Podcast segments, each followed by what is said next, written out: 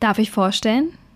Die innere Medizin. Euer Booster für wirklich jede Fachrichtung. Ich glaube tatsächlich, dass es für ähm, ja, für das weitere ärztliche Tun eigentlich eine gute Grundlage ist, wenn man so ein bisschen internistisches Denken und Handeln, Anamnese, körperliche Untersuchung, Differentialdiagnosen, einfach diese, diese Struktur mal erlebt hat und da ein bisschen reingeschnuppert hat, kann einem, glaube ich, nicht schaden, auch wenn man anschließend Hautarzt wird. Also in Baden-Württemberg gibt es 20 andere Fachärzte, für die ich mir Zeiten in der inneren Medizin anrechnen lassen kann. Also man macht sicherlich nichts falsch. Man kann auch anschließend noch Facharzt für Pharmakologie oder für Hygiene- und Umweltmedizin oder Pathologie werden oder sogar Urologe. Wir haben mal unter Medizinstudierenden rumgefragt, welche Fachrichtung wollt ihr mal vorgestellt bekommen? Top-Antwort war innere Medizin. Deshalb erfahrt ihr heute nicht nur, warum die Innere gutes Grundlagenwissen für so viele andere Fachrichtungen liefert, sondern auch für welche Studentinnen die Innere wirklich was ist und für wen eben nicht. Also ich würde es jetzt nicht jedem Studierenden empfehlen. Also wenn ich im Studium schon merke, dass ich mit Pharmakologie und Physiologie absolut auf Kriegsfuß stehe, dann ist die innere Medizin vielleicht eher eine Qual. Das ist Claudia Reichle, leitende Oberärztin für innere Medizin und Gastroenterologie an der Tropenklinik in Tübingen. Sie selbst sagt, Innere war nie mein Traum, aber jetzt will ich nichts anderes mehr, weil ich so nah am Menschen bin. Ihr Zickzackkurs in die Innere ist, glaube ich, auch total spannend für viele Unentschlossene bei der Fachrichtungswahl. Ich verspreche euch, so ehrlich und warm habt ihr noch nie Geschichten aus der Inneren gehört. Wie jetzt mit Claudia Reichle. Ruhepuls. Alles für ein entspannteres Medizinstudium. Der Podcast von Via Medici von Thieme. Die innere Medizin ist ja so ungefähr das umfangreichste Fachgebiet überhaupt in der Medizin und hat unendlich viele Spezialisierungen. Damit das aber jetzt heute nicht die allerlängste Folge aller Zeiten hier wird, starten wir mit einer ganz kurzen Frage. Und zwar, Claudia, wenn du an deinen Arbeitsalltag als Fachärztin für innere Medizin denkst, welche drei Begriffe fallen dir da als erstes ein? Gespräche, Visite, Medikamente, weil es in der stationären inneren Medizin, glaube ich, ein Großteil die Visite ausmacht. Also die Vormittage, würde ich mal sagen, sind größtenteils durch Visiten geprägt und in der Visite geht es viel um Sprechen mit Menschen, um rauszufinden, was für Beschwerden sie haben, wie die Therapie anschlägt, ähm, vielleicht auch rauszuhören, wo der Schuh sonst noch drückt. Und letztendlich ist ein Großteil der inneren Medizin, egal in welcher Subspezialisierung ist eben doch, hat mit Medikamenten zu tun, mit Anpassung von Medikation. Ähm, gibt natürlich, je nachdem, wenn ich jetzt äh, interventioneller Kardiologe bin, dann sieht mein Alltag anders aus. Aber so in der allgemeinen inneren Medizin wären das so meine drei Begriffe. Und der interventionelle Kardiologe ist ja eher so eine Ausnahme, würde ich jetzt denken, in der Inneren als, als die Regel. Wobei, ich würde schon sagen, die innere Medizin, seit ich angefangen habe mit meiner Facharztausbildung, ist, ist zunehmend interventioneller geworden. Also das, was inzwischen auch zum Beispiel in der Gastroenterologie schon an endoskopischen, chirurgischen Interventionen gemacht wird, gab es damals nicht.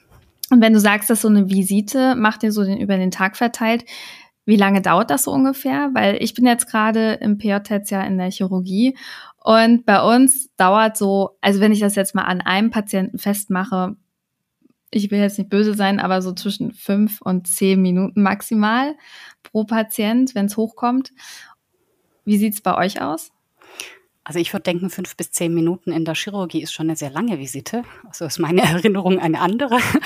ähm, das kommt sehr drauf an tatsächlich, was ich eben für Patienten vor mir habe. Es kann auch mal sein, dass ich in zwei Minuten mit einer Visite fertig bin und es kann sein, dass äh, ein Patient äh, so in der Krise ist, dass ich auch mal 20 Minuten bei einem Patienten ähm, verweile. So in der im Durchschnitt würde ich mal sagen, dass wir jetzt äh, für eine, also für die Patienten, die bei uns einen Assistenzarzt betreut, vielleicht so zwei Stunden ähm, veranschlagen für Visite.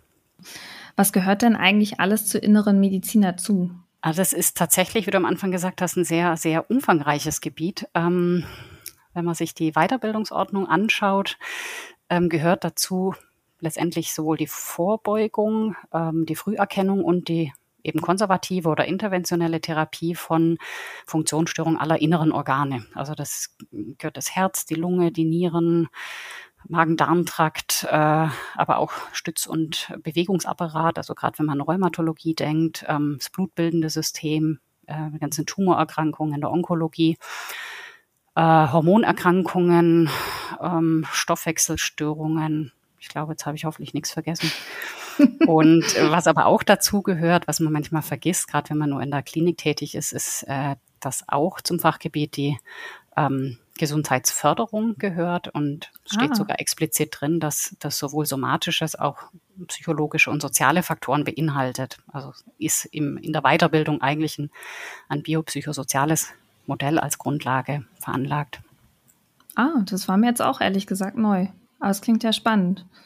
Und wenn das jetzt so ein sehr breit gefächertes Fach ist, ähm, denkst du, dass das zum Beispiel gut wäre für Studenten, die sich vielleicht jetzt nicht so direkt entscheiden können nach ihrem M3, was sie machen möchten und vielleicht da erstmal anfangen und reinfühlen und ein Gefühl bekommen überhaupt für den Arztberuf?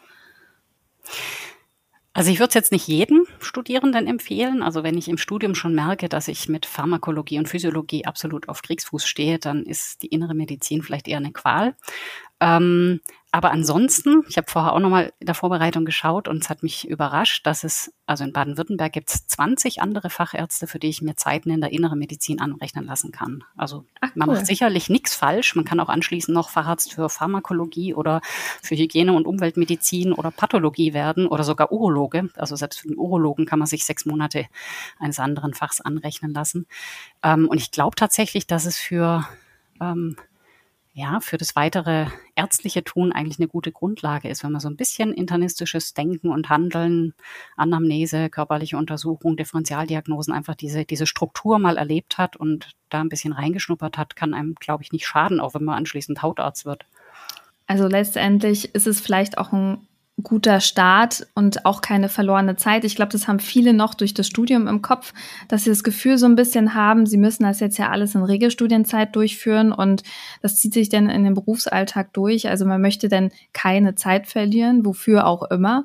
Also ob das jetzt eine Oberarztstelle ist oder äh, wo, wohin einen der Weg auch treibt. Aber habe ich so manchmal das Gefühl bei äh, Kommilitonen, Kommilitonen, dass das so die, der innere Druck ist, aber es ist ja eigentlich totaler Quatsch. Also man steigt irgendwo ein und zur Not kann man sich immer Teile anrechnen lassen, so denke ich mir das halt. Und äh, verlorene Zeit ist es nie, weil man lernt immer.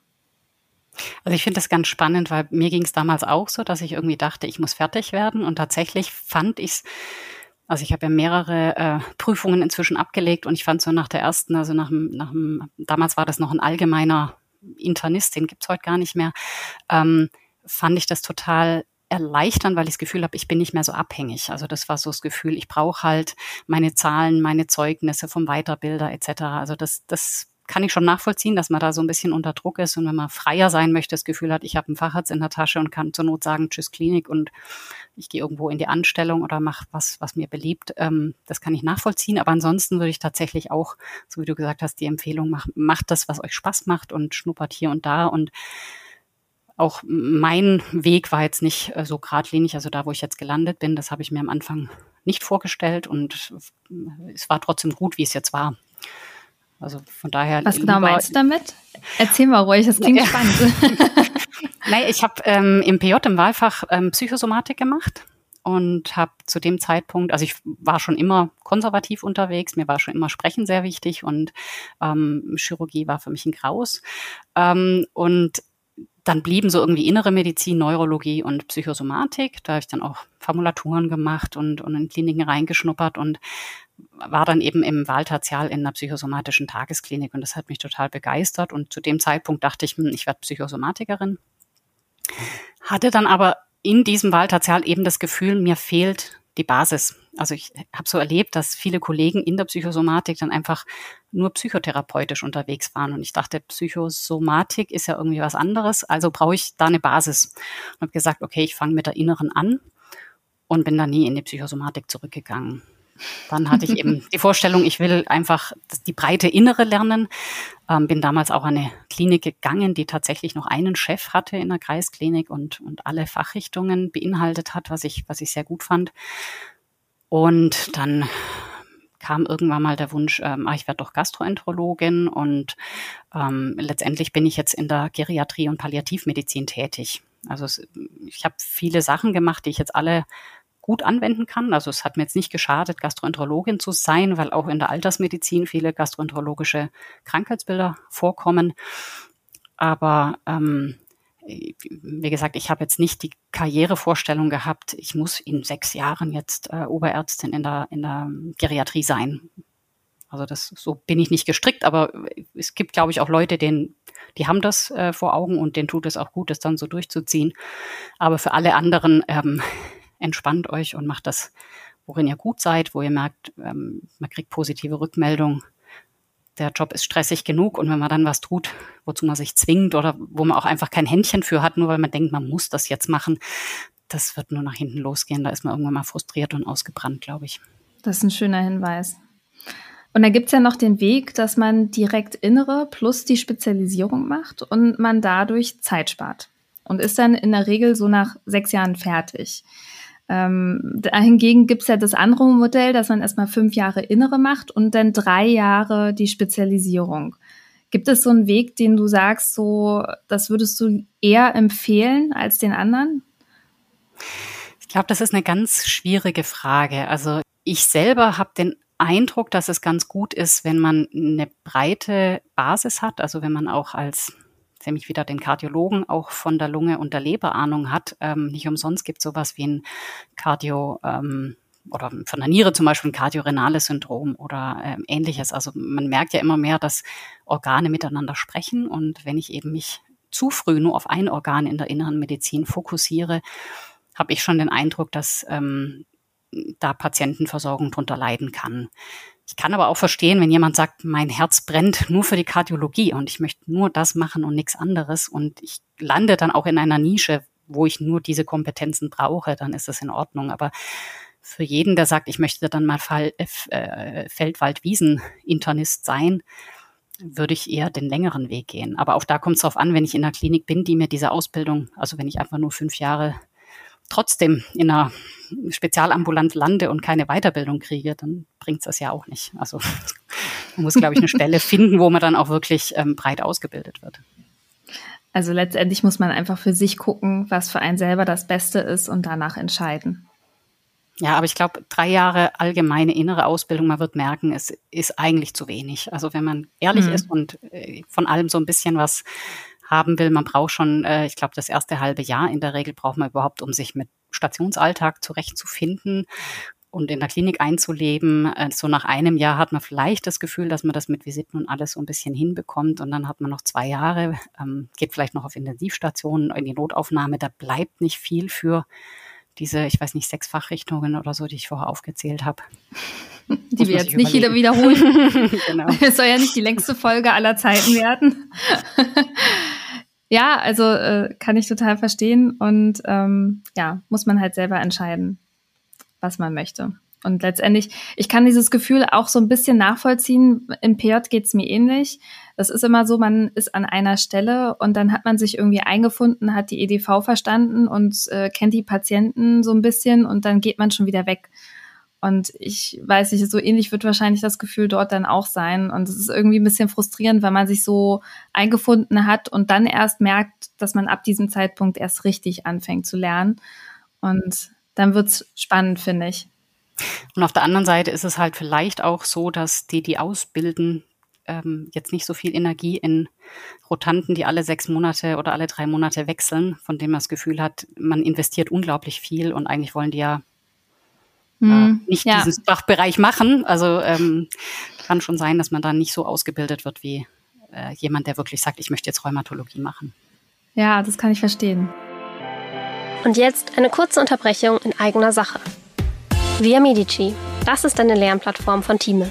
Hier hast du Lernmodule, IMPP-Fragen, digitale Time-Lehrbücher, alles an einem Ort. Und mit der Via Medici App kannst du on- und offline lernen, jederzeit und überall. Teste Via Medici jetzt fünf Tage kostenlos. Mehr dazu über den Link in den Show Notes. Und jetzt weiterhin viel Spaß mit Florentine und ihrer Gästin. Wie wichtig ist es eigentlich, dass man für die Innere ein kommunikativer Typ ist?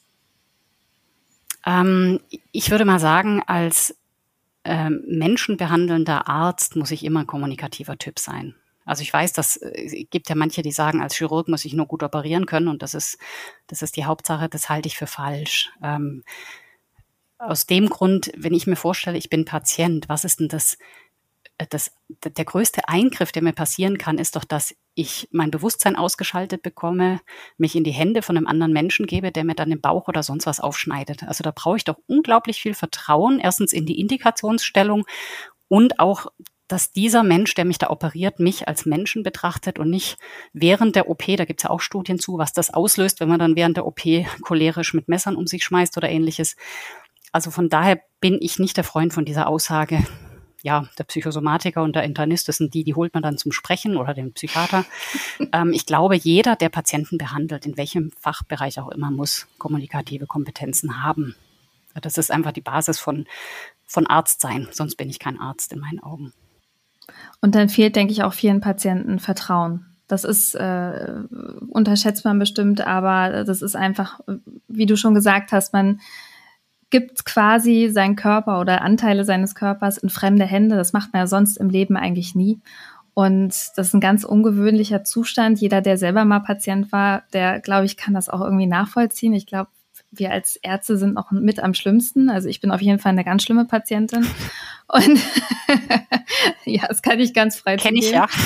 ja, und ähm, also deswegen kann ich das auch gut nachvollziehen. Also kann man eigentlich sagen, dass egal welche Fachrichtung, letztlich muss man oder sollte man vor allem als Arzt oder Ärztin kommunikativ sein, zumindest so kommunikativ, dass man mit Patienten Austausch tritt und denen auch so ein bisschen die Angst nimmt und alles genau erklärt, so wie sie es halt brauchen, weil jeder Patient hat ja einen anderen Anspruch und eine Anforderung.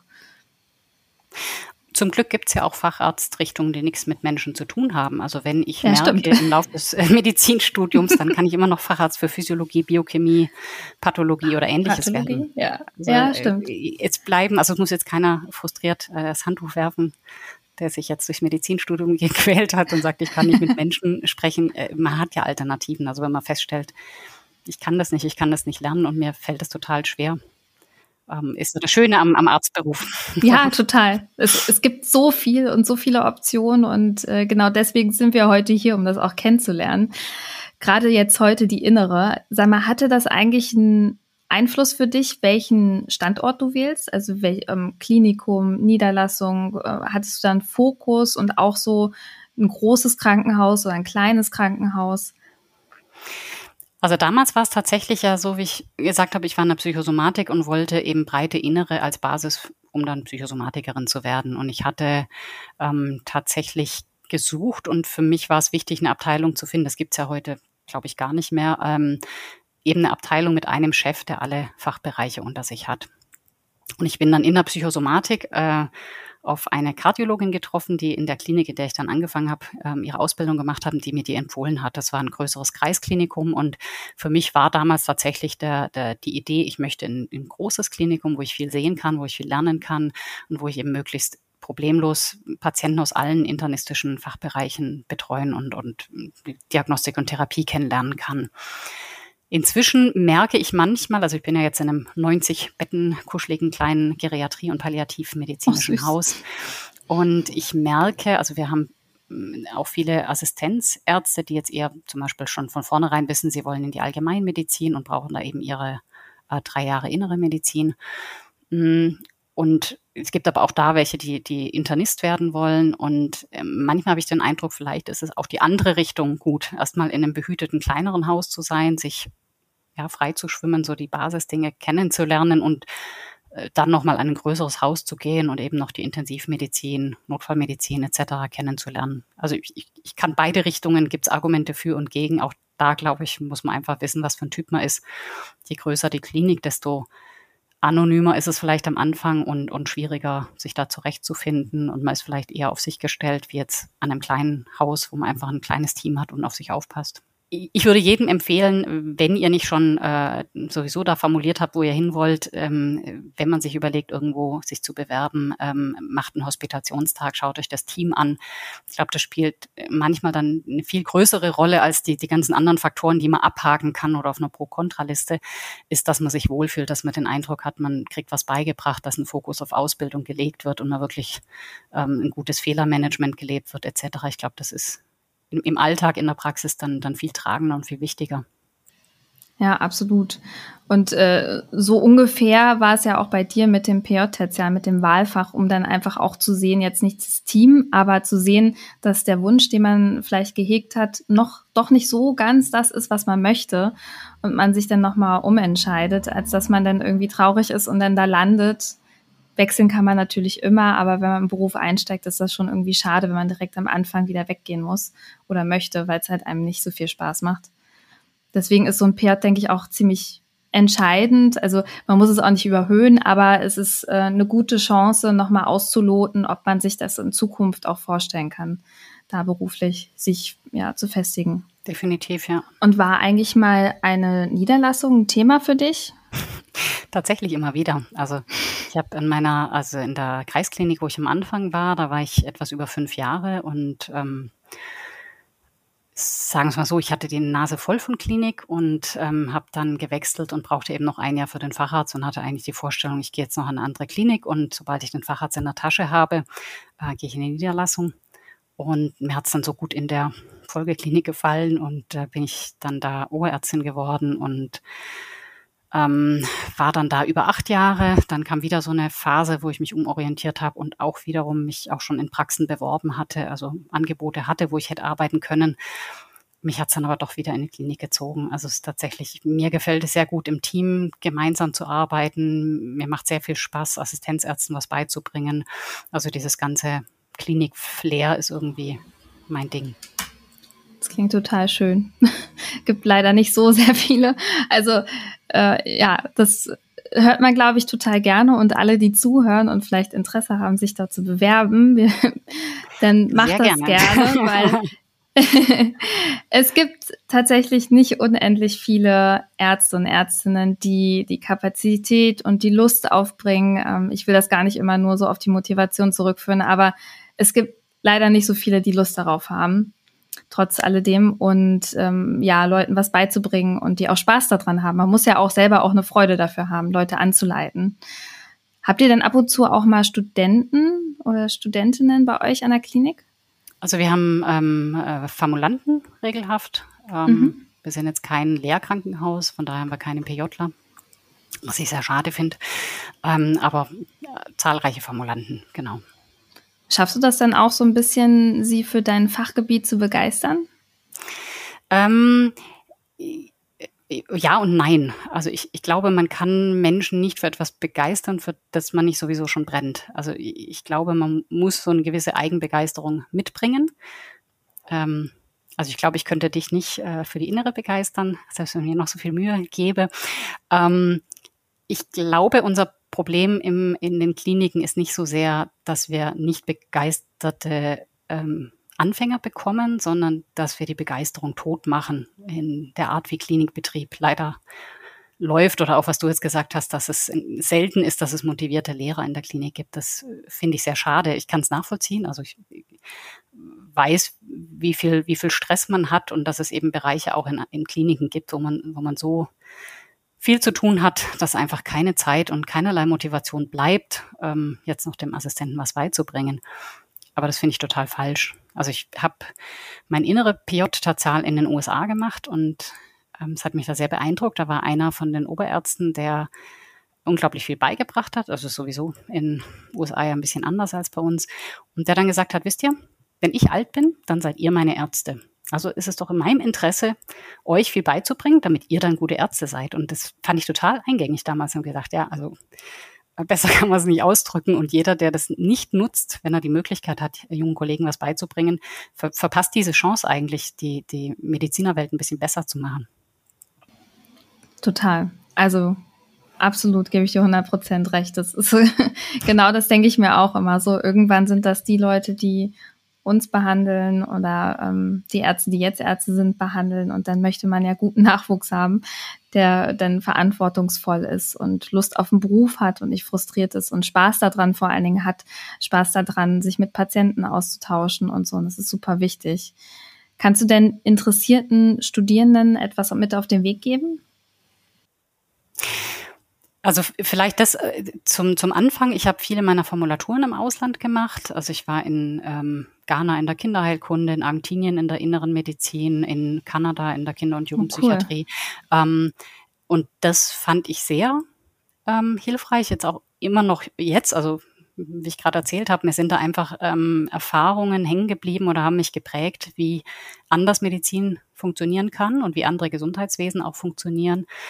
Ähm, also das kann ich jedem eigentlich nur empfehlen. Ähm, schaut euch andere Länder an, lasst euch nicht so engstirnig auf ähm, das Mantra ein, dass wir nur so, wie wir es in Deutschland machen, können wir Medizin machen und sobald wir das duale Krankenversicherungssystem aufgeben, geht alles den Bach hinab, ähm, ist glaube ich nicht so. Ähm, also das ist das eine und eben auch ähm, im PJ, wenn man die Möglichkeit hat. Also ich habe es tatsächlich zum, zum Lernen gemacht, weil ich wirklich den, den Eindruck hatte, ich möchte das amerikanische System kennenlernen und es ist nur zu empfehlen. Also äh, die Grundstrukturen sind einfach ganz anders. Man bewirbt sich ja dort für ein Ausbildungsprogramm jetzt für einen Facharzt. Das beginnt einmal im Jahr und dann hat man wirklich ein Curriculum und, und hat ein Teaching, von dem man hier nur träumen kann. Und also ich fand, das sind ja nur vier Monate die man dann da im PJ ist, aber es hat mir unglaublich viel gebracht. Und ähm, das kann ich jedem nur empfehlen. Und ansonsten tatsächlich dieses, stresst euch nicht so sehr. Es gibt immer Phasen im, gerade am Anfang, wenn man anfängt zu arbeiten, ähm, gibt Auf und Abs. Und ähm, ich habe mehrfach äh, Phasen gehabt, wo ich gedacht habe, ich bin überhaupt nicht geeignet, Arzt zu sein oder ich bin an dem ganzen System verzweifelt und wollte alles hinschmeißen. Und ähm, ich glaube, da kommt man nicht drum rum in unserem Alltag, dass es solche Phasen gibt. Und ich glaube, in, in diesen Situationen ist immer wichtig, sich auszutauschen, nochmal auch zu reflektieren, was habe ich denn bis jetzt erreicht, welche positiven Erlebnisse mit Patienten, also das finde ich immer sehr auftriebgebend, wenn man irgendwie noch einen Brief von einem Angehörigen oder so im Nachhinein bekommt, ähm, wie zufrieden oder dankbar sie mit einer bestimmten Betreuung waren fokussiert euch auf das Gute. Also schaut euch das nochmal an, was, was, was sind gute Erlebnisse, was habe ich bewegen können, was habe ich vielleicht auch für Menschen verändert. Und dann trägt es, glaube ich, auch wieder durch, durch solche Tieflöcher durch. ja, und die Löcher kommen ja, kommen ja, denke ich mal, ab und zu. Die kann man gar nicht aufhalten. Hast du denn irgendwie einen Tipp, wie man denn damit umgehen kann, wenn man dann einen Fehler gemacht hat oder wenn man irgendwas, wenn irgendwas nicht so lief, wie man so dachte und sich total ärgert und irgendwie, ja, dann ärgert man sich, weil man sich ärgert und kommt da irgendwie nicht raus? Ich glaube, die, das Beste wäre, an einer Klinik oder in einer Situation zu sein, wo ein gutes Fehlermanagement gelebt wird. Dass es einfach ganz selbstverständlich ist, wenn ich einen Fehler gemacht habe, kann ich mit meinem Oberarzt oder Chefarzt oder wem auch immer erstmal darüber sprechen und kann das erstmal einordnen, weil ich glaube, dass man als Anfänger häufig ähm, Dinge, die man falsch gemacht hat, überbewertet. Also da hat man mal vergessen, noch das Labor abends anzuschauen und es hat überhaupt keine Riesenkonsequenz für den Patienten oder es ist nichts furchtbar Schlimmes passiert und man macht sich unglaublich den Kopf. Also ich glaube, das ist ganz wichtig, es erstens nicht zu verstecken, es als ähm, Lernmöglichkeit zu sehen, also nur aus Fehlern, also nicht nur aus Fehlern, aber aus Fehlern kann man sehr viel lernen und ähm, wenn ich so zurückdenke, sind die Dinge, die ich grottenfalsch gemacht habe, die habe ich nie wieder vergessen. Also die ähm, sind sehr wichtig und ähm, ich weiß noch, ich habe, äh, weiß nicht, ob das heutzutage noch so im, im Medizinertum äh, kursiert, aber es gibt ein Buch, ähm, ähm, Die verlorene Kunst des Heilens von fällt gerade der Name nicht ein, sagt ganz bekannter äh, Lone, Bernard Lone. Also ist auch der Kardiologe, der die Lone-Klassifikation der Extrasystolen erfunden hat, also sehr ja bekannter Kardiologe, ähm, der, glaube ich, auch ein Defi erfunden hat. Und der schreibt in diesem Buch eben sehr menschlich über seine Erfahrungen. Und der hat na, auch erzählt, er hat mal einen Fehler gemacht, wo er einen Patienten fast umgebracht hat. Und anschließend ist er offen damit umgegangen, hat mit dem Patienten darüber gesprochen und hat gesagt, ich kann gut verstehen, wenn Sie jetzt nicht mehr mein Patient sein wollen. Und hat der Patient gesagt, ich wäre ja blöd. Bei Ihnen weiß ich ganz genau, dass Sie nie wieder einen Fehler bei mir machen werden. Also diese Vorstellung, jetzt ist man nochmal ähm, in seinem Bewusstsein geschärft, wenn man Fehler gemacht hat. ist, glaube ich, ganz wichtig. Aber auf keinen Fall reinfressen oder sich ähm, als der schlimmste Mensch der Welt fühlen. Jeder macht Fehler und ähm, das Wichtige ist, wie man mit Fehlern umgeht und dass man sie nicht nochmal macht, dass man sie analysiert und wirklich nicht alleine analysiert und eben in diesen Teufelsgedankenkreislauf kommt, sondern mit Vorgesetzten, die hoffentlich da unterstützend sind. Ja, sehr schön. Also wer nach dieser Folge keine Lust hat auf Innere, dann weiß ich auch nicht weiter. Vielen Dank, Claudia, für deine Zeit. Es war sehr, sehr, sehr spannend. Ähm, also ich wäre gerne Assistenzärztin bei dir, wenn Innere für mich zur Option stünde. Ich glaube, ähm, man merkt dir richtig an, wie äh, glücklich du mit der Entscheidung bist, welche Fachrichtung du gewählt hast. Und äh, ich, ja, vielen Dank für deine Zeit und für die ganzen vielen Informationen zu deinem Fachgebiet. Sehr, sehr gerne. Bis dann. Tschüss. Tschüss.